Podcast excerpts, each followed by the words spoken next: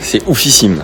Je fais une journée de cowork euh, depuis ce matin, 9h jusqu'à ce soir, 19h. Je sors, j'ai les yeux tout rouges. J'ai enquillé des appels, j'avais pas mal de merde à gérer. Ce soir, je vois Juliette. On se prend un peu la tête, pour être très honnête avec vous. Et bon, je rentre chez moi, plier mon linge, enfin bref, vraiment la journée un peu à oublier quoi.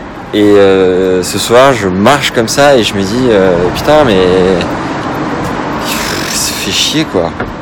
Et là, à 10 mètres de chez Juliette, parce que je vais quand même chez elle ce soir, je croise Antoine BM.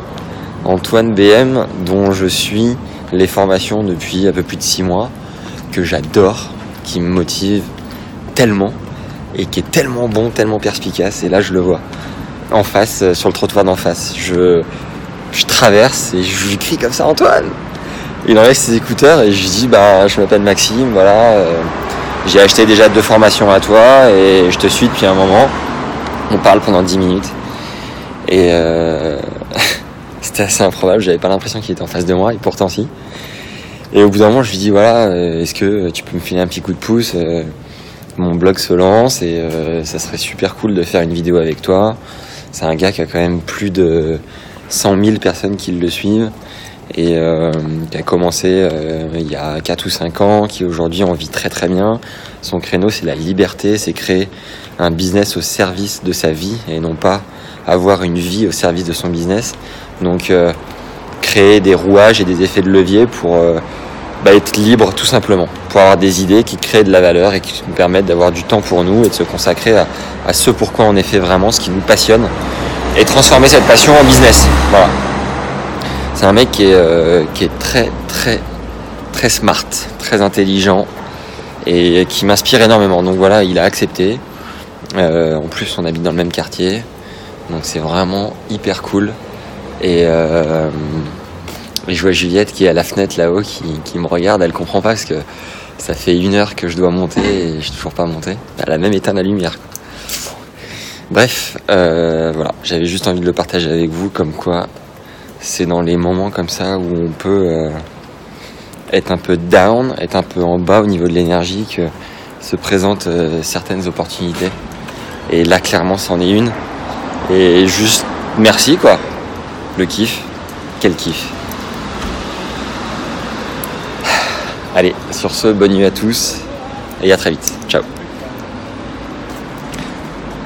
Et quand même, si je devais ajouter une morale, c'est ne lâchez rien.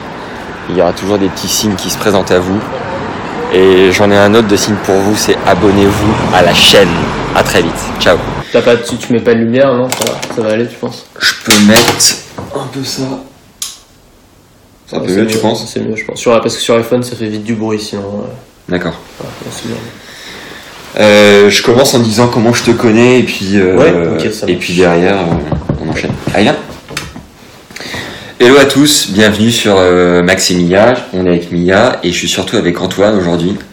Antoine, Bonjour. Antoine BM, salut Antoine, Salut Max. que j'ai rencontré il y a, enfin que j'ai rencontré, que j'ai découvert. Euh, je t'ai découvert il y a quoi, il y a à peu près deux ans, quand ma sœur m'avait envoyé un mail avec ton matos de voyage parce que je voyage moi-même énormément et euh, voilà c'était un enjeu de s'alléger un peu de euh, d'optimiser euh, le poids qu'on a sur le dos pour être un peu plus libre. La liberté qui est d'ailleurs ton ta thématique. Je t'ai suivi un peu de loin et puis à un moment donné j'ai franchi le pas de créer un blog axé sur les rencontres comment améliorer ses relations amoureuses amicales et professionnelles et euh, de fil en aiguille, j'ai suivi une formation euh, d'Olivier Roland, euh, blogueur pro. Et, en parallèle, je me suis, je sais plus comment, je me suis retrouvé sur ta chaîne. J'ai suivi un peu tes vidéos. Et, et puis de fil en aiguille, j'ai acheté une formation, et puis une deuxième, parce qu'elles sont plutôt qualitatives. Et, et je me suis dit, voilà, pourquoi pas te t'interviewer pour connaître un peu plus qui t'étais, ce que tu as en toi et ce que tu peux apporter. On va essayer de relier ça aux rencontres, mais euh, voilà, euh, les clés que tu peux un peu transmettre en physique, comme ça, je trouve ça trop cool d'avoir l'occasion de- d'échanger en réel. Ouais. Donc si tu peux commencer en te C'est présentant marrant parce que on, on c'était pas prévu, on s'est rencontrés dans la rue pendant que j'étais en train de promener le chien. Ouais. Et c'est toi qui m'as dit, hé Antoine et tout. Qui c'est lui Ça t'arrive ça coup, régulièrement? Euh, Ouais, ça arrive de temps en temps. Pas trop souvent, mais peut-être une fois par semaine à Paris. Et, plus. euh, ouais, non. Je pense un peu plus d'accord. Non, pas tant que ça. hein. Après, maintenant, je fais des mails, donc les gens voient pas trop ma tête. euh. Tu sais, dans la rue, je suis là, je trace. euh. Et toi, t'étais dans le cinquième, au moment où je promenais mon chien, tu vois, je devais pas aller très vite. euh. Exact. Ouais. C'est vrai que j'en ai pas parlé. Ça fait euh, donc c'était il y a un mois. C'était un, un soir. Je rentrais. J'avais fait une journée un peu chargée.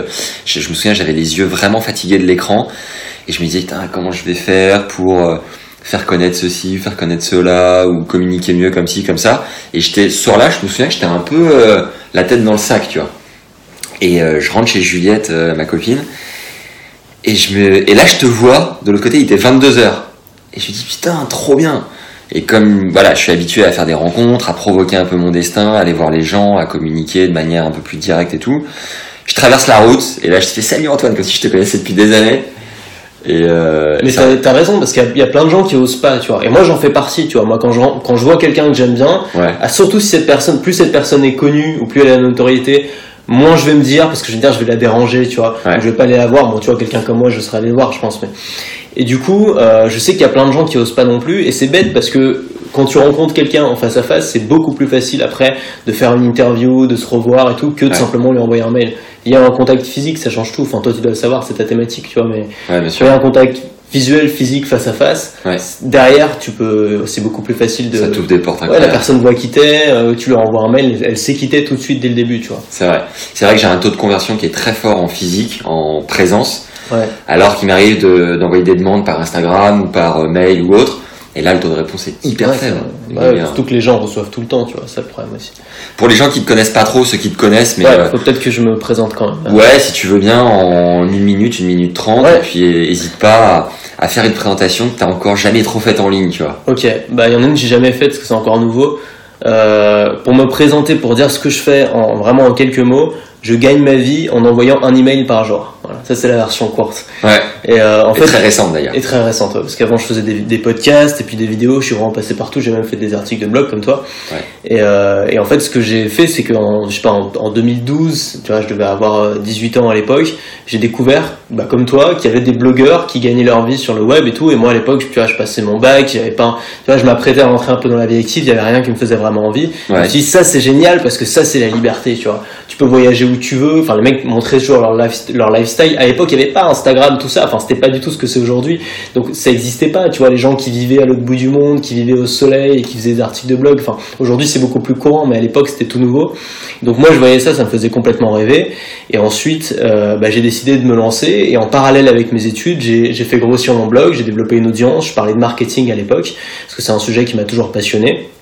Puis j'ai commencé à vendre des formations, j'ai vu que ça pouvait marcher, j'ai vu qu'il y avait des gens qui achetaient, et euh, en 2015, j'ai arrêté mes études, j'ai fait une année de césure, et je me suis lancé à plein temps, je suis parti à l'autre bout du monde, Euh, j'ai fait un long voyage de 5 mois où j'ai fait, euh, je suis allé euh, au Sri Lanka, en Malaisie, en Thaïlande, aux Philippines, j'ai fait des vidéos tous les jours euh, sous forme de vlog sur ma chaîne YouTube où j'essayais de faire passer des idées, où je vendais des formations, c'était ça qui me permettait de financer mon voyage. Ouais. Et puis ensuite, je suis rentré à Paris, chez moi, euh, je me suis basé ici et j'ai décidé, enfin j'ai continué à voyager régulièrement et j'ai décidé de, de vraiment en faire un truc solide, stable, de continuer à faire grossir mon audience. Je suis convaincu que l'audience aujourd'hui c'est un capital, comme peut l'être le fait, je sais pas, de cotiser pour sa retraite par exemple, tu vois. Tu peux cotiser pour ton audience, c'est-à-dire développer ton audience et garder un lien avec elle. Et aujourd'hui, bah, ce qui est dingue, c'est que, tu vois, je suis encore, j'ai 24 ans, mais il y a des gens qui me suivent depuis 3 ans, même parfois depuis 5 ans, et, euh, et qui, sont clients depuis tout ce temps-là, tu vois, qui ont acheté plein de formations, euh, qui me connaissent super bien, alors que moi, bizarrement, souvent, je les connais pas, mais au bout d'un moment, tu vois, on a souvent fait quelques rencontres, on commence à les connaître. Et, euh, et voilà. Et c'est super pour les gens qui ont envie de liberté, pour les gens qui aiment créer du contenu, partager des choses, et pour les gens euh, qui n'ont pas peur non plus euh, de l'entrepreneuriat, de se lancer, de gagner de l'argent, qui n'ont pas de complexe avec ça. Je pense que c'est important aussi. Euh, voilà. C'est très pragmatique aussi, je pense. Ça a été quoi les trois phases de ton évolution, tu penses, depuis le départ, ou peut-être t'avais un peu peur de la caméra, Ouais. jusqu'à aujourd'hui, où ce matin t'as envoyé un mail disant que le mois dernier t'avais quand même fait 50 000 euros Ouais.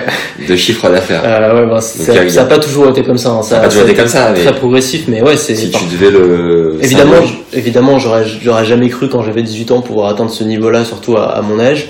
Et je pense que euh, y, a eu- il y a eu, comme tu dis, c'est marrant parce que justement, il y a eu plusieurs phases. Il y a eu la première phase de découverte où j'ai découvert ce monde-là, où pour moi, le summum du rêve, c'était l'indépendance. En fait, je, je rêvais pas de gagner plein d'argent. Tout ce que je rêvais, c'était de pas avoir de patron, d'être libre, de me lever à l'heure que je voulais, de faire ce que j'avais envie de faire dans la journée. Mm. Même si pour ça, il fallait vivre dans un dans un petit studio en banlieue. Tu vois, je m'en foutais. Tout ce que je voulais, c'était ça. Tu vois, c'était cette liberté-là pouvoir voyager. Enfin, tu vois, t'as pas besoin de gagner beaucoup. Si tu voyages en Asie du Sud-Est, par exemple, ou en Amérique du Sud, la vie là-bas, elle est pas chère. Ouais. Tu peux très bien t'en sortir avec 500, 800 euros par mois. Et euh, donc moi au départ c'était mon objectif, mais ça me paraissait déjà impossible. Tu vois, rien que ça, ça me paraissait tellement énorme. Ouais, Et je voyais des gens qui le faisaient. C'est ces gens-là qui m'ont inspiré. Donc je, au bout d'un moment j'ai atteint ce palier parce que ah, j'ai appliqué les techniques que j'ai appris. J'ai commencé par atteindre ce palier. Et En après combien de temps ah, ça a pris du temps. Hein. euh, en fait, ma première formation, j'ai lancé peut-être six mois après m'être lancé. Et j'ai j'avais fait 800 euros. Et pour moi, c'était énorme, tu vois, à l'époque. C'était de l'argent de poche que j'avais. J'avais jamais gagné autre chose que de l'argent de poche. Ouais. Et donc, tu vois, avec ça, je m'étais acheté un scooter et tout. J'étais super content. Et après, pendant trois ans, j'ai glandouillé, tu vois. J'ai lancé une formation de temps en temps, mais j'étais en école de commerce. J'étais pas focus. Ouais. C'est ça, je pense, le problème peut-être de beaucoup de gens. Comme moi, je l'ai vécu, donc vraiment, je le sais, c'est que on est intéressé toujours par le truc. Mais comme on a une autre vie parallèle à côté, une vraie vie, quoi, une vie où on a une activité, on n'est pas focus là-dessus. On se dit, on verra. Et puis ça nous paraît trop, tu vois, trop lointain. Et après, ça a été un stage que j'ai fait, un stage pourri dans une dans une entreprise de vente de piscine sur internet. Enfin, je veux dire, je leur fais coucou parce qu'en fait, je suis très content d'avoir fait ce stage parce que ça a été un déclic, tu vois. Et souvent, des, des événements dans ta vie, c'est des déclics. Et ce Tu penses que stage, tu y es un peu ou pas? Je sais, mais j'ai toujours un peu la peur, tu vois. Je me dis merde, si ça se trouve, il va tomber sur mes vidéos. Parce qu'en plus, j'en parle tout le temps de ce truc-là parce que Ouais. ça fait partie un peu du, du- de mon storytelling, quoi. ouais. Ouais, c'est ça. Et euh, mais bon, après, je- c'était pas non plus. Il y a des gens qui font un boulot bien pire que ça. Hein, c'est Ouais. pas pour me plaindre, mais moi, j'aimais pas ça. Quoi. C'était pas pour moi. Et du coup, pendant ce stage, en, en- en même temps, je lisais un bouquin qui s'appelait La semaine de 4 heures de Tim Ferriss, qui a changé la vie de plein de gens. C'est un bouquin euh, qui est sorti en 2008. Ça commence à être vieux. Hein, ça Ouais. fait plus de 10 ans. Ouais, ouais. Mais c'est un bouquin sur créer un système qui te permet d'être libre. En gros, c'est ça. Et sur l'efficacité aussi. Euh, et, et, euh, et je lisais ça et je me disais, mais c'est pas possible, tu vois, je, je ferai plus jamais ce boulot-là. Je me suis juré que je ferai plus jamais ce boulot-là. Et après, bah, j'ai décidé d'arrêter mes études, de me lancer à fond, de le faire vraiment, de le faire sérieusement, de le faire tous les jours, d'en faire ma priorité numéro un. Et là, j'ai commencé à atteindre différents paliers. Et en fait, ce que j'ai remarqué, c'est que très souvent, la barrière pour atteindre le palier de chiffre d'affaires suivant, c'est pas des compétences qui te manquent, forcément au début bien sûr, mais les compétences tu peux les acquérir. Ouais. C'est pas non plus euh, les, les méthodes ou les systèmes ou les secrets qui te manquent. On pense toujours qu'il y a des grands secrets auxquels on n'a pas accès. En fait, c'est surtout, et je sais que ça fait un peu gourou du développement personnel quand je dis ça, mais c'est la, enfin j'ai vraiment vécu, donc je peux te le dire. C'est les barrières mentales. C'est les limitations qu'on se met soi-même. On se dit mais attends, euh, tous mes potes sont euh, sont encore étudiants, ils gagnent pas un rond. Euh, moi, je suis là, euh, je voyage, et puis d'un coup, il y a, y a- il y a des gros chiffres qui tombent à la fin du mois. C'est pas normal. Tu dis, c'est pas normal. C'est pas, tu vois, c'est pas ce qu'on t'avait raconté sur la vie, en fait. Ouais. On t'avait dit qu'il fallait travailler comme un fou, et peut-être à 50 ans, tu pourras avoir une belle voiture, quoi. C'est pas, on t'avait jamais dit ça. Et donc, en fait, faut, faut réussir à se persuader soi-même. Et, et le, à mon avis, la seule raison pour laquelle j'ai réussi à le faire, c'est parce que j'ai suivi moi-même, j'ai été moi-même inspiré par des gens qui m'ont montré que c'était possible. Des gens finalement un peu comme moi, tu vois, qui avaient un peu la même mentalité que moi. Ouais. C'était pas, tu vois, c'est pas des gens, euh, c'est pas des génies, c'est pas Einstein. Tu les as rencontrés au fur et à mesure? C'est pas, ouais, bien sûr, bah, c'est ça qui est cool, c'est que dans ce milieu-là, c'est un petit milieu, tu peux les rencontrer. C'est pas des, grands génies, c'est pas des gens qui, ont des multinationales, c'est pas des, des fils de riches, c'est des gens normaux. Simplement, ils l'ont fait, et quand tu vois qu'ils l'ont fait, tu te dis, mais moi aussi, je peux le faire. Et donc, moi, mon objectif, à mon tour, aujourd'hui, et c'est pour ça que j'envoie des mails où je, tu vois, j'aime pas trop dire combien je gagne, surtout en France, c'est quand même difficile, tu vois. Mais si je le fais, le seul objectif de ça, c'est de montrer à des gens qui sont comme moi il y a quelques années que c'est possible et que si moi je peux le faire, ils peuvent le faire aussi. Belle. Euh, Hop. Je t'avais demandé trois, trois phases d'évolution. Je, je sais pas si je les ai bien notées. Euh, t'as parlé de barrière mentale. T'as Barrière mentale. t'as euh, parlé de gens qui t'ont inspiré. Ouais. Et t'as parlé de. Euh, de, de- du déclic du stage pourri. Et voilà. Je pense que c'est Ouais. peut-être le principal motivation, c'est la peur. Ouais. C'est pas l'envie, c'est pas l'appât du gain, euh, c'est la peur d'être enfermé. Moi, je suis claustrophobe, j'ai la phobie d'être enfermé. Ouais. Et, euh, et être enfermé dans un boulot qui te plaît pas, c'est une de mes pires phobies. C'est vraiment c'est une, ter- une terreur pour moi. Je ressens exactement ce que, ce que Voilà. pu vivre. Et, et le fait d'avoir vécu ça pendant trois mois, c'était juste trois mois, ce stage c'était rien, tu vois, trois mois. Mais le fait d'avoir vécu ça pendant trois mois, et je m'étais dit, mais si je fais ça deux mois de plus, j'aurais envie de me pendre, c'est pas possible, tu vois, je vais tomber en dépression. Et, euh, et bah, ça a été une motivation suffisante pour me mettre sérieusement là-dedans. Très bien. Mais c'est le, le lien avec euh, avec Maximien, avec le blog, c'est que euh, certaines rencontres t'ont permis de passer des stades, passer des caps. C'est des gens que tu as pu voir en physique, euh, où tu as pu matérialiser un peu le, le succès, le cheminement, le cheminement, euh, le- l'efficacité aussi. Et moi, avant d'avoir un blog, j'avais, je faisais de la log d'appart. J'en fais toujours à côté pour le moment pour les touristes. Et il y avait ce mec que j'avais rencontré qui lui avait sept appartes à gérer. Et moi, je faisais mes études et je louais l'appart d'un une espèce de chambre de bonne d'un pote qui partait souvent en déplacement pro. Et j'avais dans un coin de ma tête ce gars qui avait sept appartes et je me disais putain, il faut que je lui ressemble. Il faut que j'arrive à choper 2, 3, 4, 5, 6 et jusqu'au jour où à la fin de mes études, j'avais 15 appartes. Donc j'avais fait x2 quoi, tu vois. Donc j'ai créé mon agence à ce moment-là. Euh, Aujourd'hui, j'en ai plus une vingtaine, mais j'ai aussi, je suis monté en standing, donc c'est différent. Bah, Aujourd'hui, c'est un peu pareil. En montant le blog et en voulant vivre de formation euh, à vendre en ligne, bah, c'est hyper cool de rencontrer des gens comme toi, d'en suivre, mais surtout de voir que ben, putain, t'es humain, mon gars. et, euh, et se rendre compte du chemin que t'as pu faire, des barrières que t'as surmontées, des étapes que t'as eues. Et, euh, et c'est cool. Aujourd'hui, toi, tu me sers de mentor, comme d'autres mecs ont pu te servir de mentor. Et voilà, c'est ces rencontres-là. Bien Et- sûr, hein, bah, c'est ça qui est bien. et à n'importe qui, dans n'importe quel domaine, je vous, je vous encourage vivement à, à vous rapprocher de personnes qui vous inspirent pour voir un peu là, enfin, le chemin par lequel elles sont passées et puis de se rendre compte que tout le monde est humain et il s'agit de, de se bouger, de réfléchir. Et, ouais, et puis, et puis partager aussi ses propres euh, expériences de succès euh, ou d'échecs. Parce qu'il y a, il y a plein de gens, moi j'adorais, moi mon rêve, Ouais. c'est que tous les gens que j'admire, tu sais, j'ai ma petite liste de gens que j'adore dans plein de domaines différents, Ouais. que tous ces gens-là fassent un podcast quotidien dans lequel ils racontent leurs états d'âme. Ouais. Parce que c'est c'est ça qui est super important. Il y a un gars qui s'appelle euh, Antonin Archer qui fait un podcast qui s'appelle Nouvelle École, où son objectif c'est justement ça, c'est d'interviewer des gens qui n'ont pas forcément l'habitude de se faire interviewer et qui vont, ouais, des artistes ou des entrepreneurs ou des gens qui ont un succès particulier et qui vont raconter leur histoire.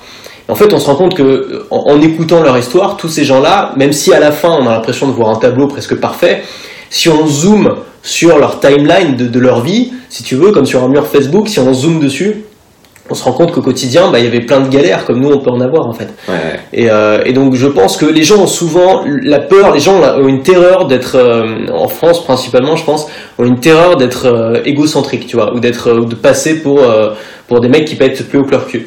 Et c'est dommage en fait, parce que raconter ton histoire quand t'as eu du succès, c'est pas être égocentrique, c'est juste aider les gens. Parce qu'il y a plein de gens que ça va aider. Regarde, Alexandre Assier par exemple, moi je suis un grand fan d'Alexandre Assier, Qui fait quoi? Je sais. euh, qui fait qu'il a fait la série Camelot.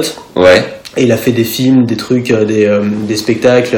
Bon, c'est moi j'adore ce qu'il fait.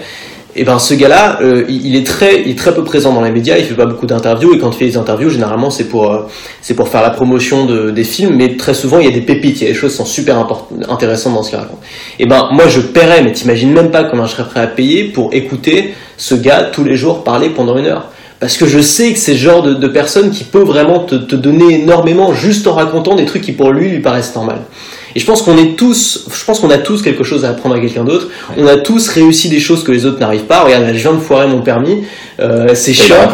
Bah euh, ouais, je l'ai pas, je l'ai pas. Tu vois, j'ai fait une faute éliminatoire. Bon, Merde. et ben ça me fera plaisir, tu vois, de discuter avec un gars euh, qui euh, qui a son permis, qui l'a eu, qui a eu des galères. Mais voilà, tu vois, et qui, et qui va me dire, bah voilà, ouais, ouais, non mais ça c'est un piège, attention à pas faire ça. Tu vois, n'importe qui, tu vois, tu peux être très bon dans un domaine et nul dans un autre.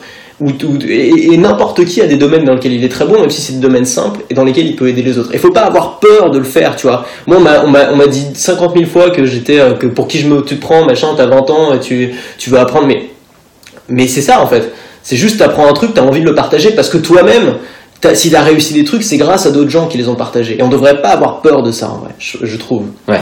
Si tu devais euh, jalonner les trois rencontres peut-être qui t'ont qui t'ont le plus euh, permis de passer des stades, des paliers, des caps à un moment donné, c'est Les lesquels rencontres physiques, euh, Ou pas, hein, physique ou euh, mentor. parce que moi je suis loin. très euh, mentor virtuel en fait. Moi j'ai pas forcément besoin de rencontrer les gens en vrai. Ok. Euh, je me satisfais d'une rencontre virtuelle. Si quelqu'un publie beaucoup de contenu. Et j'ai été très inspiré, je m'en cache pas, j'en parle souvent dans mes contenus, j'ai été très inspiré par un gars qui s'appelle Jean Rivière, euh, qui est un marketeur français qui vit au Cambodge. Euh, qui était là bien avant moi, c'est lui, c'est un truc. interviewé d'ailleurs. Ouais, j'ai interviewé plusieurs fois, j'ai interviewé trois fois. Euh, c'est un gars pour moi qui a une- un mindset de dingue, tu vois, qui, a, qui est complètement obsédé par cette notion de liberté aussi, euh, qui a un peu le géo trouve tout du marketing, qui a inventé plein de trucs là-dedans, qui est pas du tout connu, tu vois, il a une audience encore plus petite que la mienne, et pourtant il a inventé beaucoup de choses. Donc moi c'est un gars qui m'a énormément inspiré, je suis super content de l'avoir rencontré parce qu'en plus c'est un mec super euh, quand tu le vois. Ouais. Après, euh, dans d'autres gens, moi il y a, ouais, il y a plein d'autres gens. Ouais, un autre type qui m'inspire beaucoup. Lui, t'as fait passer des caps mentaux. Ah oui, complètement. Ouais, complètement. Bah, oui, oui. euh, bah, c'est lui qui m'a montré que c'était possible. En plus, il a fait plein. J'ai suivi plein de formations à lui, tu vois. Et dans ces formations, il t'explique comment mettre en place des stratégies marketing. Donc même concrètement, c'est pas seulement dans les caps mentaux. Même concrètement, il m'a donné des stratégies, tu vois. Donc ça, oui, oui, il est responsable en grosse partie de, de mes succès. Ok.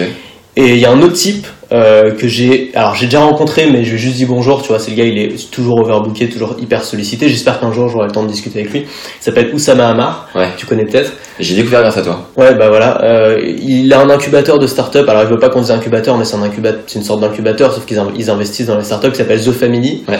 à Paris. Euh, et, euh, et dedans, ouais, c'est c'est un gars qui fait des conférences en fait pour parler de start-up. Alors moi, je suis pas start-up. Moi, ce que j'ai, c'est pas une start-up. Tu vois, je me prends vraiment pas pour un, un start-upper. Pour moi, je suis vraiment un indépendant. C'est différent. Je veux pas avoir d'équipe, je veux pas avoir de salariés, je veux pas devenir énorme, surtout pas. Mais euh, mais n'empêche qu'il y a beaucoup de points communs en fait, parce que être un, être un- monter une start-up, c'est vouloir conquérir, tu vois. Lui, il aime bien utiliser le, il, il emploie le, en ce moment, il est passionné par les Vikings, il parle beaucoup des Vikings et c'est un peu ça en fait. Un start-upper, euh, un entrepreneur, c'est un Viking, c'est quelqu'un qui est là pour conquérir et pour conquérir de la manière la plus efficace dans son temps. Tu vois, il n'est pas là pour euh, pour devenir président, mais il est là pour euh, voilà, pour, pour trouver des raccourcis, pour les utiliser et pour conquérir grâce à ça. Et c'est quelqu'un qui est très très pragmatique. Un bon start-upper, je pense, c'est quelqu'un qui est extrêmement pragmatique. Et, euh, et ce, ce type-là, Oussama Hamar, m'a transmis ça, je pense. Il m'a transmis ce pragmatisme extrême sur ce qui nous entoure, de pas avoir un jugement trop émotionnel sur ce qui nous entoure, mais essayer de comprendre les vrais enjeux, Ouais. essayer de se positionner, essayer de comprendre quels sont les vrais leviers et pas ce qu'on va te raconter dans les médias par exemple, tu vois. Et, euh, et ce gars-là, en plus, a une- un panache. Tu vois. Moi, j'adore les gens qui ont du panache, qui n'ont pas peur de dire les trucs. Mm. Il est détesté par les journalistes à cause, à cause de, de ça. Tu vois, c'est vraiment un cliché, le gars. Mais moi, j'adore. Voilà. Il a, bon, je suis pas le seul. hein, il a plein de fans. hein. Lui, t'as apporté quoi personnellement? T'as pu. euh, Il m'a apporté Prendre, euh, une passion pour la pour le fait de bien expliquer les choses. Ouais. D'abord, parce que lui, il fait des conférences dans lesquelles il explique extrêmement bien les choses. Euh, il utilise des métaphores. Euh, je sais pas. Moi, en écoutant ses conférences, tu vois, j'écoute une de ses conférences d'une heure et demie. Je reste scotché pendant une heure et demie. C'est le seul mec à me faire rester scotché devant une conférence ouais, pendant une heure et demie. Ouais. Et si derrière je fais une vidéo, je vais mieux la faire que si j'avais pas regardé la conférence. Parce que je vais me mettre un petit peu dans le mindset euh, où ça marche. Tu vois. Ouais. Voilà. Et une troisième personne, peut-être? Une troisième personne. euh, Que ce soit online, américain, bien un sûr, gars euh, un peu perdu, du fin fond du Connecticut. Il y en a plein. Attends, parce que je suis sûr que je suis en train de passer à côté de quelqu'un qui est super important et j'ai envie de lui rendre hommage, mais euh, tu vois, il y a- j'ai des périodes. Il y a des périodes dans lesquelles je consomme beaucoup de contenu de quelqu'un, Ouais. puis dans lesquelles je consomme beaucoup de contenu de quelqu'un d'autre. Après, moi, j'ai tout, j'ai les. On parlait d'Alexandre Astier tout à l'heure. Alexandre Astier, c'est un artiste. Ça n'a rien à voir avec ce que je fais. Euh, mais il y a des, des petites phrases, tu vois, qu'il dit, des trucs qu'il dit de temps en temps, qui moi me, tu vois, me, me réveillent. Ça me parle complètement. Et c'est le seul à dire ça. Par exemple, quand il parle de sa série Camelot, tu vois, ou de, de l'art en général, il dit qu'il croit profondément qu'une œuvre d'art, ça vient d'une seule personne. Ça peut pas être quelque chose de vraiment collectif. Il faut qu'il y ait une flamme euh, dans la tête d'une seule personne. Et ça, c'est quelque chose que j'ai toujours cru, mais j'entends personne le dire. Tu vois, les gens, ils arrêtent pas de te dire non, c'est un travail d'équipe, c'est collectif. Alors je pense qu'il y a des gens pour, pour qui c'est le cas. Ouais. Moi, je pense qu'un type comme Alexandre Astier, c'est lui qui fait un qui chapeaute un peu tout dans Camelot. Tu vois, il a à la fois, tu vois, il écrit les dialogues, il est, il est metteur en scène, réalisateur, acteur principal. Enfin, il fait absolument tout. Et je pense que c'est le genre de choses qui pourraient pas exister sans sans qu'il y ait un seul cerveau qui puisse connecter tout ça. Ouais. Et, euh, et moi, j'ai- j'ai- j'aime bien connecter ça avec Steve Jobs, qui est un autre de mes mentors. J'ai un poster géant de Steve Jobs dans mon salon. Tiens, bah voilà, ça sera le troisième. Et, euh, et Steve Jobs, a- je suis convaincu aussi que Steve Jobs avait cette flamme qui a fait que Apple, qu'on qu'on aime ou qu'on déteste Apple, et c'est d'ailleurs pour ça qu'on l'aime ou qu'on la déteste, est une entreprise extraordinaire. Extraordinaire dans le sens où elle sort complètement de l'ordinaire, et tu regardes dans l'histoire, il y a très peu d'entreprises comme ça. Ouais. Et, euh, et moi, je me retrouve complètement quand j'écoute le discours de Stanford de Steve Jobs, ou quand j'écoute des interviews d'Alexandre Astier, pour moi, c'est la même chose. Il parle de sujets qui n'ont rien à voir. Pour moi, c'est la même chose. C'est connecter euh, il y a cet, cet aspect qu'il y a une personne au milieu qui a un peu un rêve d'enfant, qui a une petite flamme et qui fait, qui, qui arrive à elle seule à chapeauter le tournage d'une d'une grosse série ou qui arrive à faire tourner une, une multinationale. Quoi. Aujourd'hui, tu as, à peu près 100 000 abonnés sur YouTube, tu as une liste de quoi, 5 000, 500 personnes J'ai 100 000, ouais, c'est ça. Et tu travailles quasiment tout seul, ou presque en tout cas. Tu as Félix qui, Ouais. si tu nous regardes, Félix. Félix, qui gère ton support client. Ouais. Tu as sûrement euh, Pipa et ton chat qui t'apportent beaucoup d'inspiration. Oui. Mais, euh, mais voilà, tu as monté un business où tu es tout seul, mais tu es quand même vachement entouré de personnes qui te suivent, qui gravitent autour de toi. C'est 100 000 abonnés et ces personnes un peu plus qualifiées dans ta mailing list. Euh, Comment tu te ressens quand tu envoies un mail, quand tu envoies un contenu à ce, à ce monde-là? Enfin, Quel est ton mood? Comment tu t'adresses à eux intérieurement? Et qu'est-ce qui t'anime? Parce que certes, tu es tout seul, mais c'est comme si tu avais un stade Mhm. euh, à qui t'envoyer du contenu. Enfin, je- je- j'aimerais comprendre en fait ton Ouais. état d'esprit euh, là-dedans. Alors je, moi je le vois pas du tout comme ça. C'est-à-dire que j'ai, quand j'envoie un mail, Tant mieux. quand j'envoie un mail, je me dis pas que j'envoie un mail à un stade. Je me dis que j'envoie un mail à une seule personne. Ouais. Et d'ailleurs, ça se ressent très bien dans mes mails. Je tutoie la personne. Quand tu, re- quand tu, quand tu lis un de mes mails, t'as l'impression qu'il a été envoyé à toi seul. Et c'est l'objectif. Parce que c'est comme ça que moi je l'écris. Ouais. Et c'est comme ça aussi que j'évacue tout le stress qui peut être de attention si tu dis une connerie, machin. Et, euh, et, euh, et c'est aussi une des raisons pour, laquelle je- pour lesquelles j'arrête YouTube, c'est que c'est très difficile de faire ça sur YouTube. J'ai essayé de le faire sur YouTube pendant longtemps. Alors moi j'ai eu beaucoup de chance, c'est que j'ai eu un succès sur YouTube, enfin si on peut appeler ça un succès, mais les 100 000 abonnés je les ai pas eu d'un coup. Ouais. Ça a été très très long. C'est-à-dire que ça s'est vraiment fait de manière complètement linéaire. Quoi. J'ai pas eu 6 ans, c'est ça? Ouais, bah, un peu moins, peut-être quand même. J'ai dû lancer ma chaîne YouTube il y a peut-être 4 ans ou 5 ans, tu vois. Ça s'est fait vraiment de manière très très progressive. Alors qu'il y a beaucoup de YouTubeurs qui font 10 vidéos, ça marche pas, puis la 11e, boum, ils ont 200 000 abonnés, tu vois. Moi, ça s'est pas du tout passé comme ça, donc j'ai j'ai eu le temps de le voir venir, j'ai eu le temps de m'y habituer, et comme j'ai dû faire plus de 600, euh, plus de 700 vidéos et podcasts et, euh, et des, des, des centaines d'articles, il y a un moment, tu vois, t'es pas, euh, voilà, ça, tu, tu tiens, te touches pas vraiment, t'es pas vraiment touché par ça. Mais il y a une chose sur YouTube qui moi me saoulait un petit peu, c'est que justement, moi j'aime beaucoup cette relation de personne à personne. Moi j'ai envie de le sauvegarder. Pour moi, c'est la base de, de, de ma relation avec mon audience, c'est ça. C'est une relation individuelle, pas collective. Mhm. Et, euh, et dans les vidéos YouTube, c'est très difficile à cause de tous les systèmes sociaux qui sont intégrés à YouTube, c'est-à-dire les pouces bleus, les pouces rouges, les commentaires, tout ça. Où en fait, très souvent, quand tu vas voir une vidéo YouTube, la première chose que tu fais, c'est que tu scrolles pour aller voir les commentaires. Et avant même d'avoir vu la vidéo, vrai. T'as vu des gens qui ont donné leur jugement sur la vidéo. Ouais. Et ça te biaise complètement en fait. Moi ça marche pas, j'ai pas envie d'avoir ça. C'est pour ça d'ailleurs que j'étais passé au podcast. Et maintenant c'est pour ça que je vire tout ça et que je passe complètement au mail. Parce que là il y a plus personne qui a son mot à dire. Tu vois, si les gens veulent me répondre, ils répondent au mail. Et là je reçois la réponse, il y a pas de problème. Ouais. Et je la lis. Mais il n'y a pas une espèce de, de tribunal populaire en dessous de gens qui vont juger si c'est bien ou si c'est pas bien comme, euh, comme, euh, comme au jeu du cirque quoi. Ouais. Moi, j'aime pas ce principe-là. Et je pense que c'est un des biais qui fait que YouTube est une plateforme que je considère comme un peu toxique, même s'il y a plein de super vidéos évidemment. Et il y a cette toxicité qui fait que ça devrait être une plateforme où les communautés peuvent se retrouver. Et au lieu de ça, c'est une plateforme où les communautés se font la guerre. C'est-à-dire où tu as les, euh, les, euh, je sais pas, les libéraux d'un côté, euh, les extrêmes de l'autre, t'en as plein qui personne peut juste être là avec sa communauté à dire ce qu'elle pense, parce va, tu vas toujours être en train de penser, oui, mais attends, il y a ceux-là qui vont pas être d'accord, donc il faut que je leur fasse plaisir aussi. Et au final, soit tu vas avoir des gens qui vont devenir super fades dans leur, euh, dans leur exercice de parole parce que euh, ils ont peur de froisser quelqu'un, donc ça va être chiant. Mm. Soit euh, tu vas tomber sur des gens qui vont faire exactement l'inverse, c'est-à-dire qui vont, euh, tu vois, des gens qui sont un peu euh, nerveux de base, et qui vont se mettre à devenir complètement, complètement extrémistes, complètement insupportables pour, pour répondre à cette espèce de, de, de, de bataille qu'on trouve dans ces commentaires. Tu vois, ils veulent vraiment, ils veulent créer des camps, ils veulent avoir leur camp et puis les autres, et puis du coup ils vont devenir complètement extrémistes. Et il y en a plein. Moi, il y avait plein de créateurs que j'aimais bien avant, qui faisaient Ouais. des vidéos instructives, qui se Ouais. retrouvaient à faire des vidéos en mode à la Dieu donné dans son petit truc, tu sais, dans son petit truc derrière son petit bureau à clasher tout le monde. Ouais. Mais c'est pas intéressant, c'est pas ça qu'on veut voir. On veut... Ouais, c'est comme Dieu donné, ce qu'on veut voir, c'est les sketchs, c'est l'humour, c'est ça qui est intéressant. C'est pas toi derrière ton, ton bureau en train de clasher tout le monde et, et d'avoir personne qui peut te répondre parce que c'est une vidéo, tu vois. Ça, c'est pathétique. Enfin, moi, je trouve ça pathétique. Et je trouve ça dommage, en fait, parce qu'il y a plein de gens qui sont super intéressants, super intelligents, qui sombrent dans cette espèce de, de choses, et je pense que c'est dû au climat toxique de YouTube et des réseaux sociaux en général. Et c'est pour ça que moi, j'essaie de fuir tout ça maintenant. Ça m'intéresse plus. D'accord. Au- récemment, tu as choisi, tu as fait le parti pris d'envoyer un mail par jour. À, à partir de quel moment tu as pris cette décision? Qu'est-ce qui t'a motivé à la prendre? Et est-ce que tu serais pas secrètement en train de jouer un peu avec les émotions de ton, ta communauté en disant voilà les gars, vous allez plus voir ma tronche pour faire monter un peu le désir et revenir encore plus fort plus tard.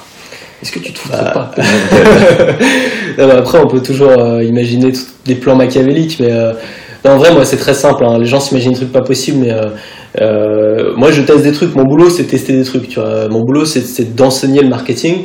Je pourrais pas enseigner le marketing si je faisais la même chose en marketing depuis 10 ans. Donc, je tente des trucs différents. J'ai commencé par un blog, ensuite, je me suis mis sur YouTube à plein temps. Ensuite, j'ai fait un podcast, euh, j'ai arrêté YouTube. Et ensuite, maintenant, je fais des mails. Enfin, Même entre temps, je suis revenu à YouTube, je suis revenu au podcast. Enfin, j'ai changé la vie tout le temps parce qu'il faut que je teste, tu vois. Et euh, qu'est-ce qui m'a donné cette idée-là? Pas mal de gens qui faisaient ça. Il y a un Français qui s'appelle Grégory Lagrange qui fait ça. Ouais. Ça a l'air de bien marcher pour lui. Euh, il y a un Américain qui s'appelle Ben Settle qui fait ça aussi, qui a un peu inventé le truc. Euh, pareil, lui typiquement, c'est un gars qui a plein de trucs intéressants à raconter, mais hop, il y a eu deux trois féministes qui lui sont tombés dessus et du coup il s'est transformé en espèce d'extrémiste toujours super énervé. Et c'est chiant, tu vois. Moi je m'étais abonné à son truc payant à 99 euros par, à 99 dollars par mois. Ouais. Et le dernier que je reçois, c'est comment répondre aux haters. Et t'as 5 pages du mec qui s'énerve tout seul. Et tu dis, mais merde, quoi, c'est pas ça que je suis venu voir. Moi, je veux du marketing. C'est enfin bref. Et, euh, et donc, euh, qu'est-ce que je veux dire? Ouais, Donc, c'est c'est- c'est ça qui m'a donné envie de faire des mails. Et l'envie d'écrire aussi à nouveau. Parce que l'inconvénient de la vidéo, c'est que t'as beaucoup de travail déjà derrière. Ouais, si tu veux avoir un truc propre, Mm. si tu veux éditer, si tu veux faire un montage. Et puis, euh, et puis le l'email, tu peux faire un truc euh, que tu as vraiment envie de faire. C'est-à-dire qu'un, par exemple, tu fais un email de vente, je, je sors une nouvelle formation, je fais un email de vente. L'email, je l'écris, ensuite, je, tu vois, je l'écris en suivant un plan bien précis, ensuite je relis, je corrige des petits mots, des petits trucs, et à la fin, j'ai vraiment un truc qui me plaît beaucoup. Alors qu'une vidéo de vente, je vais la faire à l'arrache, si je suis fatigué, si je suis pas en forme, ça va se ressentir dans la vidéo, je vais Ouais. dire des conneries, je vais pas pouvoir revenir dessus. J'avais envie j'avais aussi envie de retrouver un peu ce contrôle. Et aussi, le dernier truc, c'était de quitter un petit peu tout cet aspect social qu'on trouve sur YouTube. Après, je suis pas en train de critiquer à 100% YouTube. Ouais, toi, t'es sur YouTube, c'est super. Il y a plein de gens qui sont sur... Ou ça m'a j'aurais jamais découvert sans YouTube. Il y a plein de gens, euh, voilà, il y a plein de super communautés sur YouTube. hein. Mais moi, ça correspond pas à ma personnalité. Le mail correspond à 100% à ma personnalité, je pense. Et le plan que tu suis euh, pour écrire tes mails correspond à ce que tu as détaillé deux trois fois sur euh, le, le truc Wikipédia que tu avais reçu ou autre Ouais, euh, bah, publicité dans la boîte. C'est un peu ce plan. Non, bah en fait, à la base, oui. Quand tu commences, c'est bien d'avoir des plans. Le plan, c'est AIDA. C'est un plan qui est très connu de la plupart des, des rédacteurs. AIDA, ça veut dire attention, intérêt, désir, action. C'est un plan qu'on retrouve dans plein de publicités, dans plein de choses. Ensuite, euh, quand je fais des mails au quotidien, je m'embête pas, tu vois, je fais, je- enfin après, il y a un moment, c'est habituel, tu vois, t'as pas Ouais. besoin de le- d'avoir le plan sous les yeux. Tu fais un truc à peu près propre, tu sais que tu vas pas commencer tout de suite par fournir l'élément principal. Bon voilà, tu- t'essaies de donner des exemples, des métaphores, des éléments un petit peu qui vont euh, qui vont apporter de la. Le but aussi, c'est d'écrire le plus simplement possible, tu vois. C'est pas de faire de la littérature. Et, euh, et après, par contre, quand je fais un email de vente, c'est-à-dire quand je sors un nouveau produit, là, je suis un plan avec pas mal de choses, un moment, un endroit où je détaille tout le contenu de la formation, en essayant de donner envie, en essayant de créer du mystère, en essayant de créer du désir. Des moments où je vais parler des résultats, c'est très important. Je vais toujours commencer aussi par parler des problèmes des gens, des problèmes des, des gens qui sont en face de moi, qui vont recevoir l'email, Ouais. qui sont liés à la solution qui sera dans la formation, etc. Enfin, là, il y a un plan que je suis. ouais. D'accord.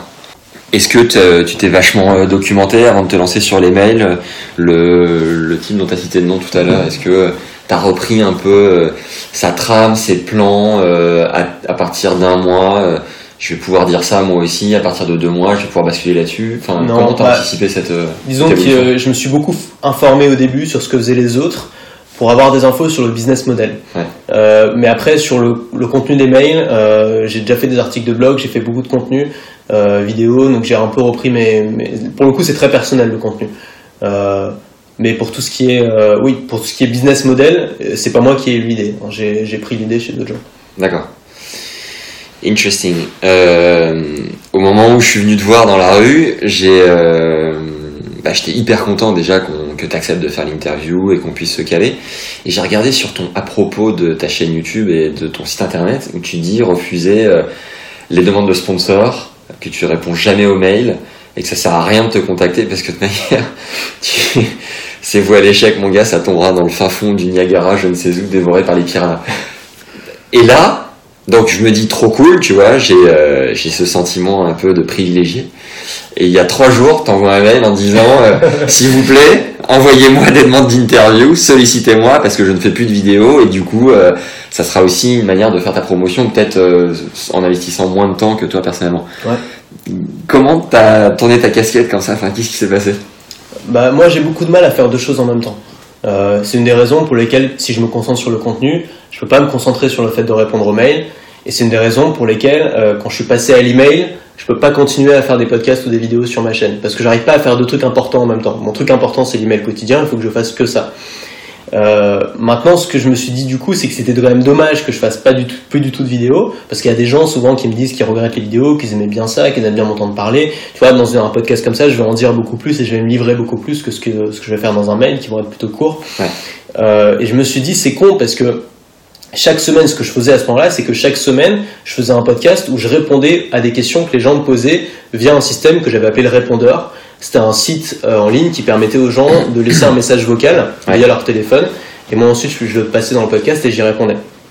Et je me suis dit, en fait, c'est absurde parce que je reçois toutes les semaines des gens, euh, des demandes par mail de gens qui devraient me poser des questions en vidéo ou en podcast. Ouais. Et à chaque fois, je les refuse, mais par contre, je fais mon truc à moi et je m'embête à prendre les questions, à faire tout ça. Combien t'en reçois environ par semaine des demandes de- Euh, d'interview Peut-être une ou deux, tu vois, pas tant que ça, hein, mais j'en reçois chaque semaine généralement. Ok. Et, euh, et je me suis dit, bah autant les accepter, parce que c'est un gagnant-gagnant, tu vois. Euh, pour euh, moi, j'ai quelque chose à présenter à mon audience, tu vois, ta vidéo après je vais l'envoyer à mon audience, comme ça, bah, eux, ils ont, s'ils ont envie de m'entendre parler, ils m'entendront parler. Trop cool. Et, euh, et toi, bah, du coup, tu gagnes un lien, c'est-à-dire que tu as des gens qui vont venir voir ta vidéo, tu vois, parce que je vais envoyer un, un lien vers ta vidéo. Donc Ouais. c'est gagnant-gagnant, et je me dis pourquoi pas faire ça. Voilà. Bien vu. Très bien vu. Euh, ton mail, euh, est-ce que tu l'écris toujours la veille pour le lendemain? Combien de temps tu prends pour l'écrire? À quel moment de la journée tu l'écris? Quelle est ta routine gagnante? Alors mon mail, euh, je l'écris presque toujours le jour pour le lendemain. J'aime bien l'écrire la veille parce que ça, ça te fait une habitude quotidienne. Euh, sauf quand j'ai des... Là par exemple j'étais parti trois jours euh, en province pour passer mon permis, donc je les ai fait à l'avance. Là je vais repartir trois jours faire de l'urbex euh, en Belgique avec un pote. C'est quoi? C'est euh, de l'exploration de bâtiments abandonnés. On va en parler parce que c'est intéressant. hein. En Belgique il y a plein de châteaux abandonnés, faut- Trop cool. ça peut être assez amusant. Ouais. Et, euh, et du coup, bah là, ce que je vais faire, c'est que demain, je vais essayer d'écrire deux trois mails d'avance, euh, histoire d'être tranquille. quoi. C'est très difficile quand t'es avec tes amis, par exemple, de Ouais. travailler. C'est clair. Moi, je sais pas comment tu gères ça, moi, j'arrive pas. Donc, j'essaie de le faire avant ou après. Ben, moi personnellement, euh, je suis dans un espace de cowork parce que j'ai besoin d'investir un peu d'argent pour sortir de chez moi, me dire qu'il Ouais, faut que je rentre dans mes sous et que j'investisse du temps. En ce moment, depuis 15 jours, je vais très tôt. C'est-à-dire que j'arrive à, j'arrive là-bas à 7h30 du mat parce qu'il y a personne pendant une heure et là je suis dans ma bulle et je vois le jour qui se lève progressivement et j'allume pas la lumière parce que j'ai la luminosité qui monte et puis je suis vraiment dans ma bulle, tu vois. Et c'est là où j'ai la meilleure productivité. Euh, après l'après-midi, je suis plus sur des tâches un peu plus euh, opérationnelles, Hmm. euh, faire des mails, des trucs. euh, j'ai pas encore de support, ça viendra peut-être un jour. Ouais, mais, Mais- c'est bien, je trouve, comme système. Mais c'est un peu pareil aussi. Je fais généralement le travail créatif le matin. Ouais. Et puis l'après-midi, je fais les trucs chiants, la compta, les machins. Tu commences à quelle heure le matin? Euh, bah là, comme je suis rentré du Japon récemment, je suis encore un petit peu euh, décalé. Décalé. Donc, je me lève à genre 7h. Sinon, généralement, je me lève à 9h. D'accord. Je commence tranquillement, je promène mon chien, je commence à 10h, pépère. 10 heures? Généralement, en, en maximum une heure et demie Ouais. ou deux heures peut-être pour les mails de vente, mon mail est fini. hein. Donc euh, le gros de ma journée est terminé. C'est ouf comme l'imaginaire euh, mouline parce que j'étais, je sais pas pourquoi, j'étais convaincu que tu mettais une demi-heure à l'écrire. Et justement, les jours où j'ai envie de d'écrire un email, euh, voilà, qui m'inspire vraiment, où j'ai qui a des choses dans les tripes à faire sortir, plus euh, des liens derrière à faire passer, je mets comme toi une heure et demie, deux heures. Je me disais putain, ton ton BM, lui, il est là en une heure, c'est plié. Non, non, non, c'est non. Après, ça dépend. Si t'envoies juste un petit mail rapide euh, de 500 mots, ça va. Si tu fais un truc un peu plus long, tu fais une offre avec, tu vois, une promotion, qu'ensuite tu veux, tu veux le mettre au propre, corriger les fautes et tout, généralement ça dépasse l'heure. quand même. Quelle euh, différence t'as noté entre euh, les taux de conversion vidéo, podcast et mail? Qu'est-ce qui marche le mieux? Alors euh, pour moi, c'est l'email qui marche le mieux. Euh, pour moi, en fait, ça pourrait être complètement l'inverse de ce qu'on pourrait penser. Euh, la vidéo, c'est ce qui marche le moins bien. Le podcast, c'est un peu mieux que la vidéo. Ouais. Et l'email, c'est beaucoup mieux que les deux. Euh, mais je pense que, alors j'ai pas envie de dire ça parce qu'après les gens vont dire ah bah il faut faire des emails. Non, je pense que ça dépend de là où tu es le meilleur. À mon avis, il faut faire ce dans, ce dans lequel on est le meilleur. Ouais. Si tu passes bien, toi t'as l'air de bien passer en vidéo, tu vois, si tu passes bien en vidéo, fais de la vidéo. Mais si t'as un talent pour l'écriture, écris, tu vois. Moi je pense que je suis meilleur à l'écrit qu'en vidéo. En fait, mes vidéos, si elles sont intéressantes, c'est parce que dans ma tête, je me visualise le truc. Enfin, je réfléchis comme si j'écrivais et ensuite j'essaye de, de parler. Mais euh, tu vois, il y a des jours, je suis fatigué, je suis pas bon, je le sens que je suis pas bon, j'arrive pas à m'exprimer, j'arrive pas à dire ce que j'ai vraiment envie de dire, j'ai des trous de mémoire, tu vois. À l'écrit, t'as pas ce problème, c'est plus simple. Dans n'importe quelle condition, ou presque, tu peux écrire. Tu te lèves le matin, t'es fatigué, moi j'arrive quand même à écrire. Ça, ouais. C'est beaucoup, ça, Ça, demande c'est beaucoup bien. moins d'énergie, c'est C'est sûr. ça, ça demande moins d'énergie. Et à la fin de ta journée, t'as encore l'énergie, tu peux faire des trucs, tu peux faire une interview comme ça. Si j'avais déjà fait un podcast ou une formation avant, je serais fatigué là. Ouais, ouais. T'es sûr que c'est pas lié au fait que ta liste était peut-être un peu moins grande quand tu faisais des vidéos, qu'elle a évolué avec le podcast et qu'elle a encore évolué. Enfin, non, c'est vraiment en, en termes de. c'est- je pense que de- alors de mon valeur. avis moi j'ai pas des chiffres exacts mais mon avis particulier mon avis personnel c'est que euh, déjà les gens ouvrent davantage leur mail qu'ils cliquent sur une vidéo c'est-à-dire le mail il ouvre le matin généralement en arrivant au travail à 9h entre 9 et 10h tu as un gros taux d'ouverture Ouais, Euh, les mails sont plus courts que les vidéos donc il y a plus de gens qui vont les lire en entier Ouais. tu vois un mail le lire en entier ça prend 3 minutes une vidéo ça prend moi je faisais des vidéos de 20 à 45 minutes tu vois donc c'est quand même beaucoup plus long il y a beaucoup de gens qui vont zapper Ouais.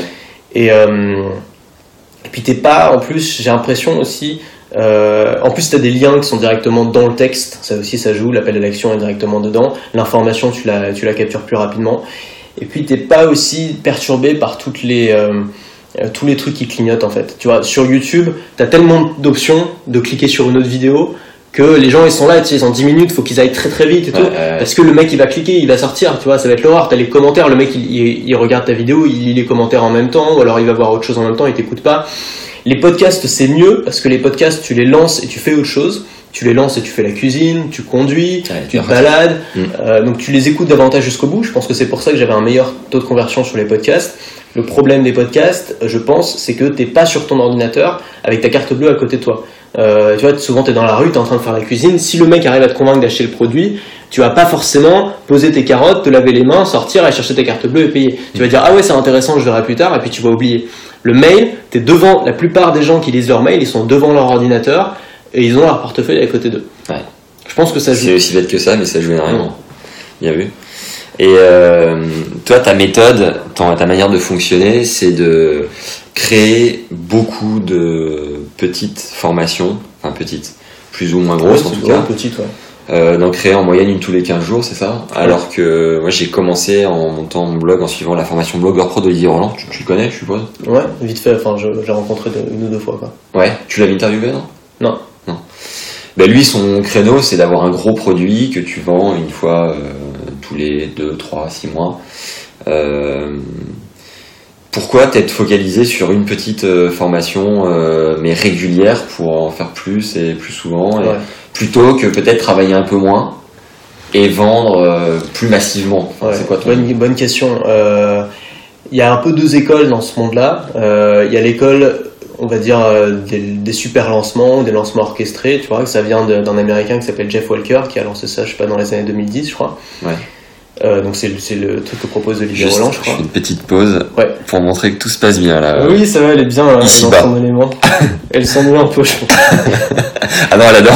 J'espère que les gens qui regardent vont pas être dans, dans, PLS. Euh, ouais, donc il y a un peu l'école des super lancements et il y a l'école, euh, moi j'appelle l'école de Jean Rivière parce que c'est lui qui a été le premier à faire ça en France, de lancer des petits. Alors lui il lance carrément un par semaine, tu vois. Je sais pas si t'imagines depuis euh, depuis 2011 hein, ou 2010 C'est la quoi. Il a lancé plus de 200 produits, enfin c'est un truc de fou, tu vois. Que sur le marketing. 300 même, je crois. Euh, ouais, Euh, non, il a fait d'autres trucs, la productivité, l'efficacité, euh, le, le, le développement personnel, pas mal de thématiques. Et en fait, moi, j'ai toujours préféré cette école-là depuis le début parce que moi, j'aime bien, j'aime pas les événements inattendus. Moi, j'aime bien quand tu peux programmer ton truc et tu peux savoir comment tu vas gagner à la fin du mois. Le problème, moi, je trouve qu'il y a plein de problèmes de sortir un produit tous les six mois. Le premier, c'est que si ça marche pas, et si c'est ton premier, tu sais pas du tout ça va marcher, si ça marche pas, qu'est-ce que tu fais ensuite Tu vois, t'as tout misé là-dessus, t'as bossé pendant deux mois, tu lances un truc qui marche même pas, c'est quand même chaud. Ouais. Le deuxième, c'est que tu peux pas savoir que ça marche pas ou que ça marche, tu peux pas savoir pourquoi. Si tu lances un produit toutes les deux semaines, si t'as lancé 30 produits en un an, euh, au bout d'un moment, tu sais qu'est-ce qui marche, tu sais qu'est-ce qui marche pas. Tu as énormément de data, tu vois, tu as de la donnée. Moi, je tiens un tableau Excel avec le nom de toutes mes formations, le chiffre de, euh, pendant la semaine de lancement, le chiffre d'affaires de chacune des formations. Ouais. Euh, et il y, y a une sorte de code couleur qui s'affiche automatiquement. Quand c'est des bonnes ventes, ça se met en vert. Quand c'est des moyennes ventes, ça se met en orange. Quand c'est des ventes pourries, ça se met en rouge, tu vois. Et du coup, j'ouvre mon Excel à chaque fois que je vais lancer une formation et d'un coup d'œil, j'ai à peu près 40 produits avec à chaque fois, est-ce que ça a bien marché ou est-ce que ça n'a pas marché? Et entre un produit qui marche pas et un produit qui marche bien, tu peux avoir une différence de 10 fois. Mm. Tu peux avoir un produit qui fait, euh, je sais pas, qui fait 10 ventes, un produit qui fait, mon dernier produit, il a fait 300 ventes, tu vois, je sais pas si t'imagines. Et moi, tu vois, il y a quelques semaines et il y a quelques mois, j'en avais un qui a fait une dizaine de ventes. Ouais. Donc tu peux vraiment avoir des différences énormes entre les offres. Et le fait de le savoir, bah, ça te permet d'apprendre beaucoup beaucoup plus vite.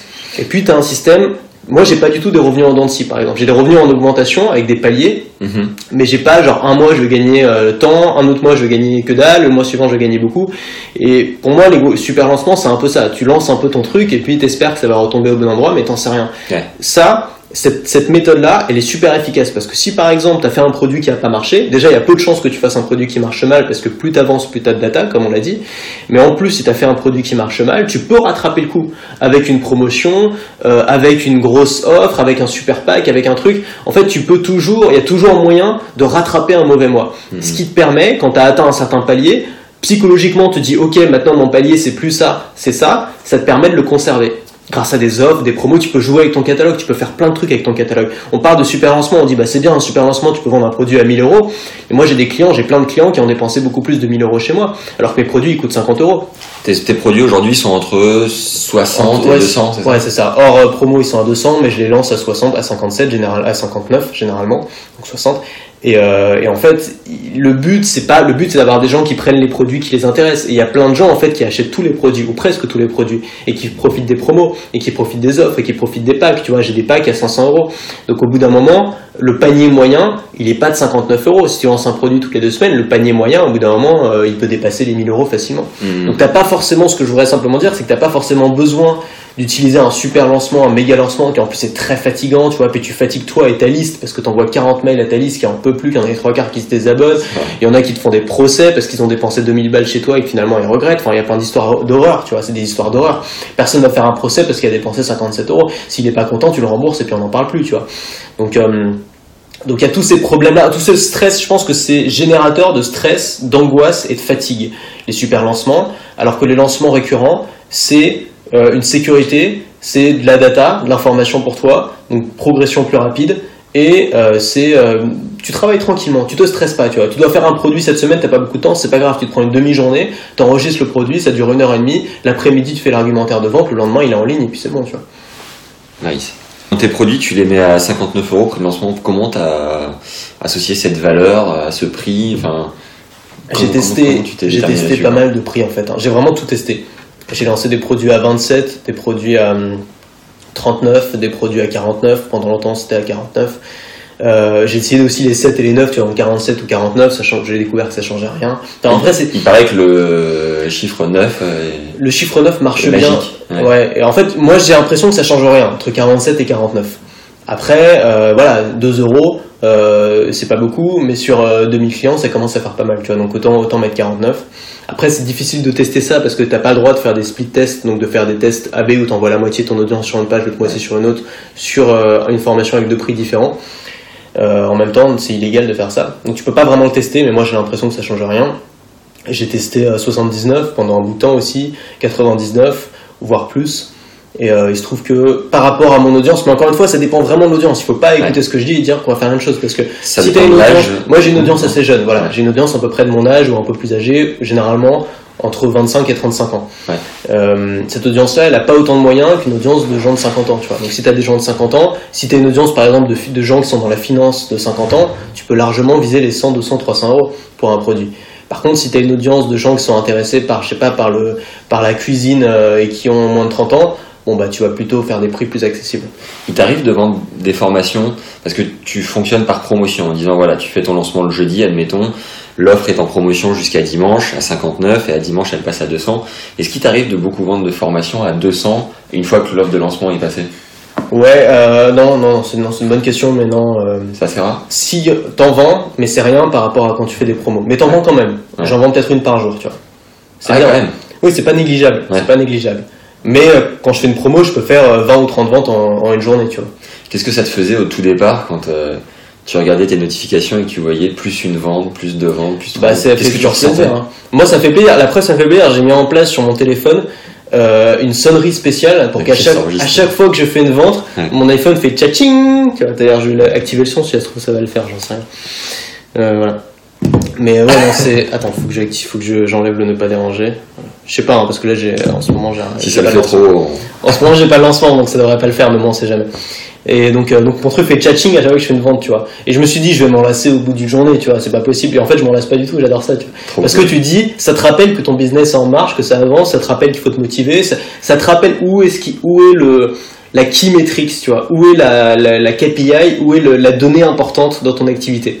Et la donnée importante dans mon activité, c'est pas le nombre de gens qui me suivent, c'est pas ma popularité sur Facebook, euh, c'est pas le nombre de likes sur Instagram. Ma donnée importante dans mon activité, c'est les ventes. Et ça te le rappelle à tout moment de la journée, tu vois. Ça donne un indice, tu vois. Si tu fais, ça fait beaucoup de chatting, tu dis c'est bien, allez ce soir je me fais un resto, tu vois. Ouais, bien vu. Moi, je me souviens au départ quand euh, je faisais de la, l'activité de log d'appart, j'étais encore étudiant, donc quand euh, tout de suite j'ai eu euh, 2 3 000 euros qui tombaient en 15 jours, 3 semaines, je me disais, waouh, c'est incroyable, j'ai un pouvoir magique. Je faisais des réservations où je prenais 200-300 euros euh, par jour. Ouais. Et en fait, la valeur de l'argent a vachement changé dans mon esprit. Sauf qu'aujourd'hui, de remonter un business, de remonter une activité en ligne qui prend beaucoup plus de temps, qui est beaucoup Mhm. plus chronophage et qui a au départ moins de résultats, Ouais. je sais que quand je ferai mes premières ventes, ben, je serai hyper fier, hyper, euh, tu vois. C'est sûr. Et donc ce, ce sentiment évolue vachement avec le temps. Les premières ventes, tes premiers, moi je pense que tes premiers 100 euros t'excitent plus que tes premiers 20 000, tu vois. Ouais. Euh, tes premiers 100 euros, c'est quelque chose, tu vois. Ça veut dire que quelqu'un a validé ton projet. Quelqu'un t'a dit, ok, je suis prêt à te donner de l'argent pour ce que tu me proposes. Et ça, ça vaut un million d'abonnés, quoi, tu vois. Quelqu'un qui clique sur le bouton s'abonner contre quelqu'un qui paye 50 ou 100 euros pour t'écouter parler, on n'est quand même pas sur le même niveau d'engagement. Pour moi, Ouais. c'est sacré, quoi. Ouais, ouais. Quel euh, rapport t'as à l'argent? Euh... Ah, ça, tu me poses des questions. Quel rapport j'ai à l'argent J'essaie d'avoir un rapport le plus décomplexé possible. euh, parce que sinon, ça t'empêche d'avancer. Ça Ouais. t'empêche de, de viser haut, en fait.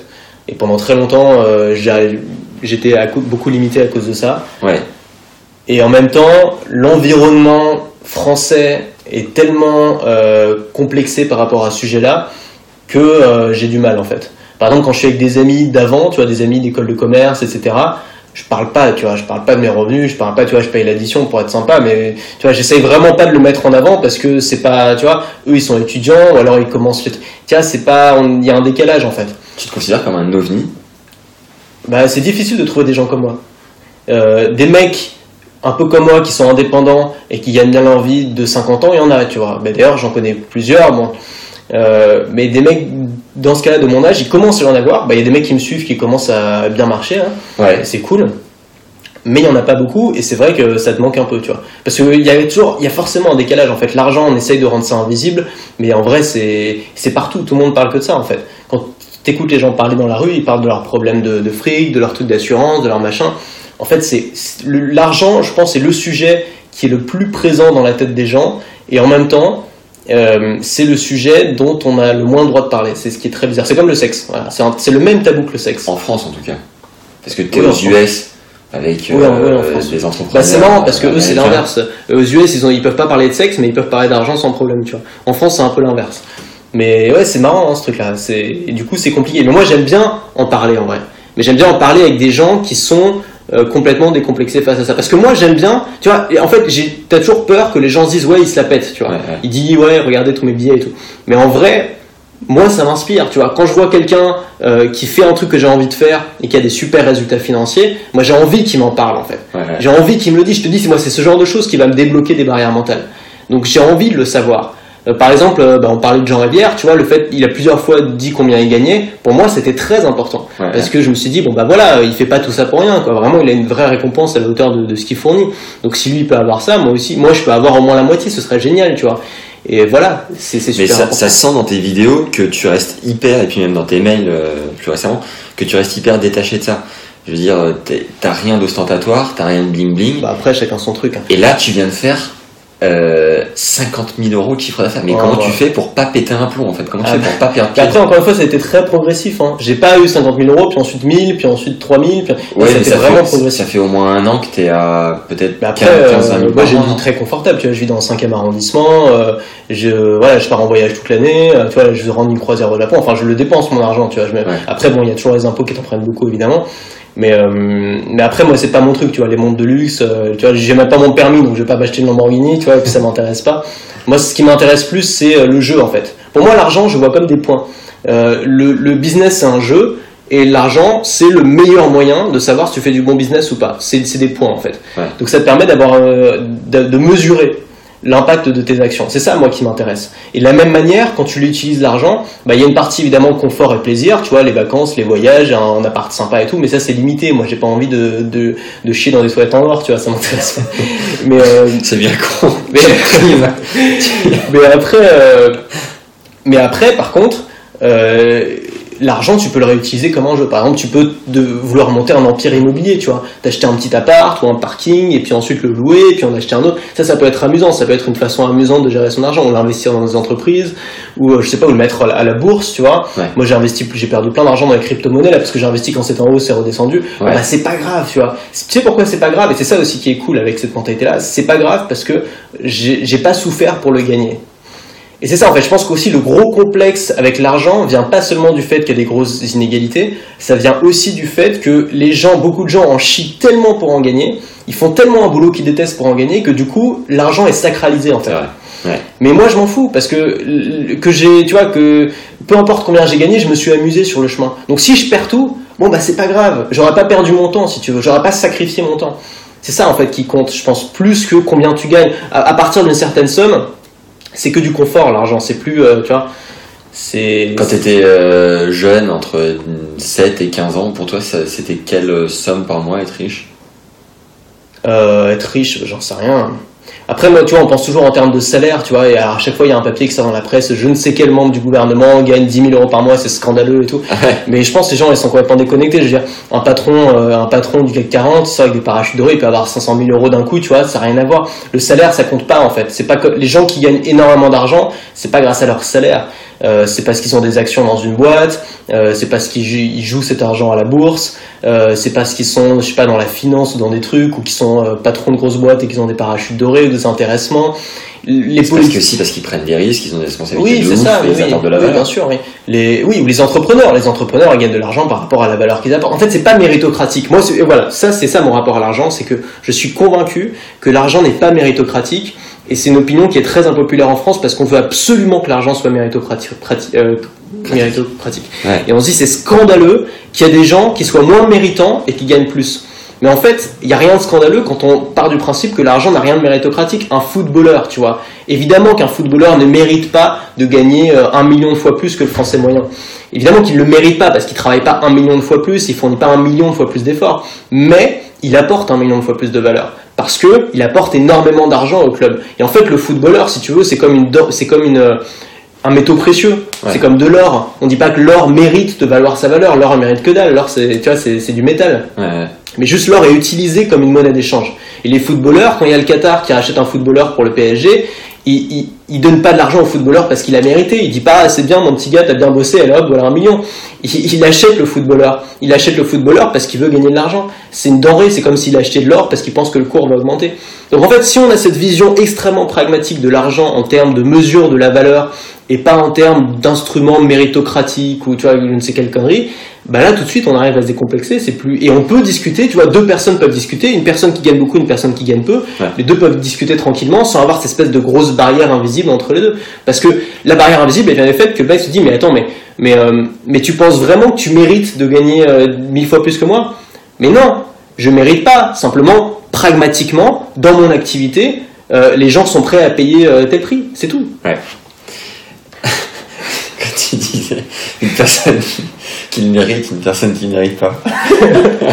Ouais, mais avec les croquettes, elle Vous voyez pas, mais là, elle est en pleine, euh, en pleine activité. Mais attends, moi mon chien, j'ai envie de. On a voulu avec mon chien faire euh, en faire une star d'Instagram pour qu'elle puisse payer ses croquettes, mais ça ça a pas pris. ça l'a pas pris. On s'est rendu compte que euh, cin- soix- euh, 30 millions de Français avaient eu la même idée, exactement la même, et que les trois quarts, faut le voir, en fait, les trois quarts des comptes Instagram sont des comptes de chiens et de chats, quoi. C'est un truc Ah de ouais, c'est ouf. le monde invisible. Et on s'était retrouvé à avoir que des amis chiens et chats, tu vois. Genre on a l'ami qui s'appelle Kitty, euh, l'autre il s'appelle Poupette, tu vois. Ouais. Et à avoir que des amis chiens et chats dans ton Instagram, c'est n'importe quoi. Euh, tu, dernière question par rapport à l'argent, tu parlais de, pali- de paliers. Quels ont été ces paliers et euh, comment t'as fait pour péter les plafonds au fur et à mesure? Euh, quels ont été- Alors, les paliers, ça a été, je dirais, 1000 euros, 2000. À chaque fois, c'est marrant, c'est presque doublé à chaque fois, c'est à peu près ça. 1000 euros, 2000, euh, 4000, 10 000, 20 000, 30 000. Tu faisais péter le champagne à chaque fois que tu passais un... Non, mais non, bah, c'est tout un peu. C'est pas comme si j'avais une équipe, tu vois. Ouais. Moi, je suis tout seul, donc je vais pas péter le champagne tout seul. Tout le monde s'en fout, moi, combien je gagne. hein. Ça concerne que moi. Donc après, intérieurement, t'es content parce que ça veut dire que t'as bien bossé. Ça veut dire que t'as as eu beaucoup de points. C'est que t'as gagné ton match, quoi. T'es content. Ouais. Mais euh, mais en vrai, oui, non, ça change pas grand chose. Si t'es content parce que t'as quand même cassé un truc où tu pensais pas le casser, tu vois. À chaque fois, tu te dis ah quand même si je pouvais casser ça. Et en fait, souvent, le principe des paliers, moi, ce que j'ai vraiment remarqué, en tout cas avec moi, c'est que tu montes très très vite au palier suivant. Généralement, en moins d'un mois, je monte au palier suivant. Ça peut être doublé ton chiffre d'affaires, ça peut être énorme hein, la différence. Ouais. Quand je suis passé de 10 000 à 20 000, c'était doublé, tu vois. En un mois, je l'ai doublé. T'avais compris des nouvelles Et choses après, je suis resté t'as 6 mois à 20 000, bloqué à 20 000. Et ensuite, boum, en un mois, je passe à 50 000. Bon, après, je sais pas si je vais le maintenir, je vais probablement redescendre. hein. C'est Zelda. Là, ça a été un mois qui a été vraiment euh, très très euh, prolifique en termes d'offres. Ouais. Mais, euh, mais souvent, ça se passe comme ça en fait. Ça monte très très vite parce que tu mets en place une nouvelle stratégie, quelque chose. Et ensuite, ça reste au même palier pendant, euh, pendant plusieurs mois. Le temps que tu comprennes justement d'autres mécanismes, d'autres stratégies et que tu les mettes en Ouais, et place. puis tu t'habitues. Je pense qu'il y a aussi un truc psychologique, il faut s'habituer, tu vois. euh, Il y, a, il y a un truc qui est très intéressant, c'est de regarder les témoignages de, de grands gagnants de l'euro million ou du loto. Ouais. Euh, Il y, a, il y a un témoignage sur YouTube notamment, il y a une émission, enfin, J'ai bloqué là-dessus toute une après-midi il y a 6 mois. Ouais, une vidéo sur YouTube d'un gars qui t'explique à quel point sa vie est devenue un enfer quand il a gagné euh, 15 millions d'euros. Et en fait, les trois quarts de ces gens-là, ils finissent en dépression, ils finissent malheureux, ils finissent tout seuls. Sous 3 ans, les 80% redeviennent plus pauvres qu'ils Oui, ne en l'étaient avant. plus, bah oui, parce qu'ils ont pas appris à le gérer. Ouais. Mais Parce que mentalement, ils sont prêts en fait. pour moi, c'est évident, tu vois, il faut pas jouer au loto, c'est vraiment... Parce que d'abord, l'argent, il te tombe dessus d'un coup et c'est une somme beaucoup trop grosse, et je pense qu'on n'est pas calibré en tant qu'être humain pour passer de, je sais pas, de 1500 euros par mois à gérer à euh, 3 millions sur ton compte, on n'est pas calibré pour ça, tu vois, genre. Il se passe un truc qui, qui pète un câble dans notre cerveau, on comprend pas, tu vois. Et, euh, et la deuxième chose surtout, c'est qu'ils l'ont pas, tu vois, c'est pas venu progressivement et ils l'ont pas, euh, ils ont rien fait pour ça, ils ont eu de la chance en fait. C'est que de la chance. Il n'y a pas eu, j'ai fourni cette action donc j'ai ce résultat, donc au moins je peux me dire qu'il y a une logique, tu vois. Là, il n'y a pas de logique. Il y a, il y, a, il y a 2 millions de personnes qui, qui t'ont payé en fait ton, ton ticket, quoi. Hmm. 2 millions de personnes qui ont payé pour toi, c'est ça le loto. hein. Ouais. Et, euh, et c'est, tu dis, voilà, j'ai de l'argent de 2 millions de personnes par pur hasard, et tous tes potes, évidemment, le savent. Ils savent que cet argent, tu l'as pas mérité, enfin, on- pas de mérite, mais ils savent que cet argent, t'as rien fait pour, t'as juste eu de la chance. Et donc, il y a forcément un climat avec tes amis de jalousie, de d'intéressement, euh, de haine, de... Tu vois, t'as des gens qui vont devenir potes avec toi juste pour ton fric Ouais. et pour ton nouveau lifestyle. T'as des gens, au contraire, qui vont s'éloigner de toi parce qu'ils vont avoir l'impression que... Parce qu'ils vont être jaloux. La jalousie, c'est quand même quelque chose de présent. Donc toi, tu préfères Ah non, ne pas en parler avec tes potes? Mais moi, euh, après, euh, attiser mais- la jalousie ou le. Non, mais, non, mais moi, mes potes, ils sont cool, tu vois, et puis ils le savent, et puis je suis pas chiant, tu vois, je suis pas en mode, justement, j'arrive pas avec ma Rolex et Ouais, ma ouais. Bentley, tu vois, c'est c'est vraiment pas mon style, mais, euh, mais non, enfin, sûr, je vais pas mettre de l'huile sur le feu quand tu vois que t'as un pote qui galère à trouver son, à trouver son premier job. euh, non, moi, je préfère parler d'autre chose. Si cet épisode t'a plu, merci de laisser un avis 5 étoiles sur la plateforme où tu l'écoutes. Ça te prend une minute et ça m'aide énormément à me faire connaître. Si tu as une idée en particulier à traiter, poste-la en commentaire et je me ferai un plaisir d'y répondre. Et enfin, si tu veux continuer de progresser avec moi, bien sûr, abonne-toi.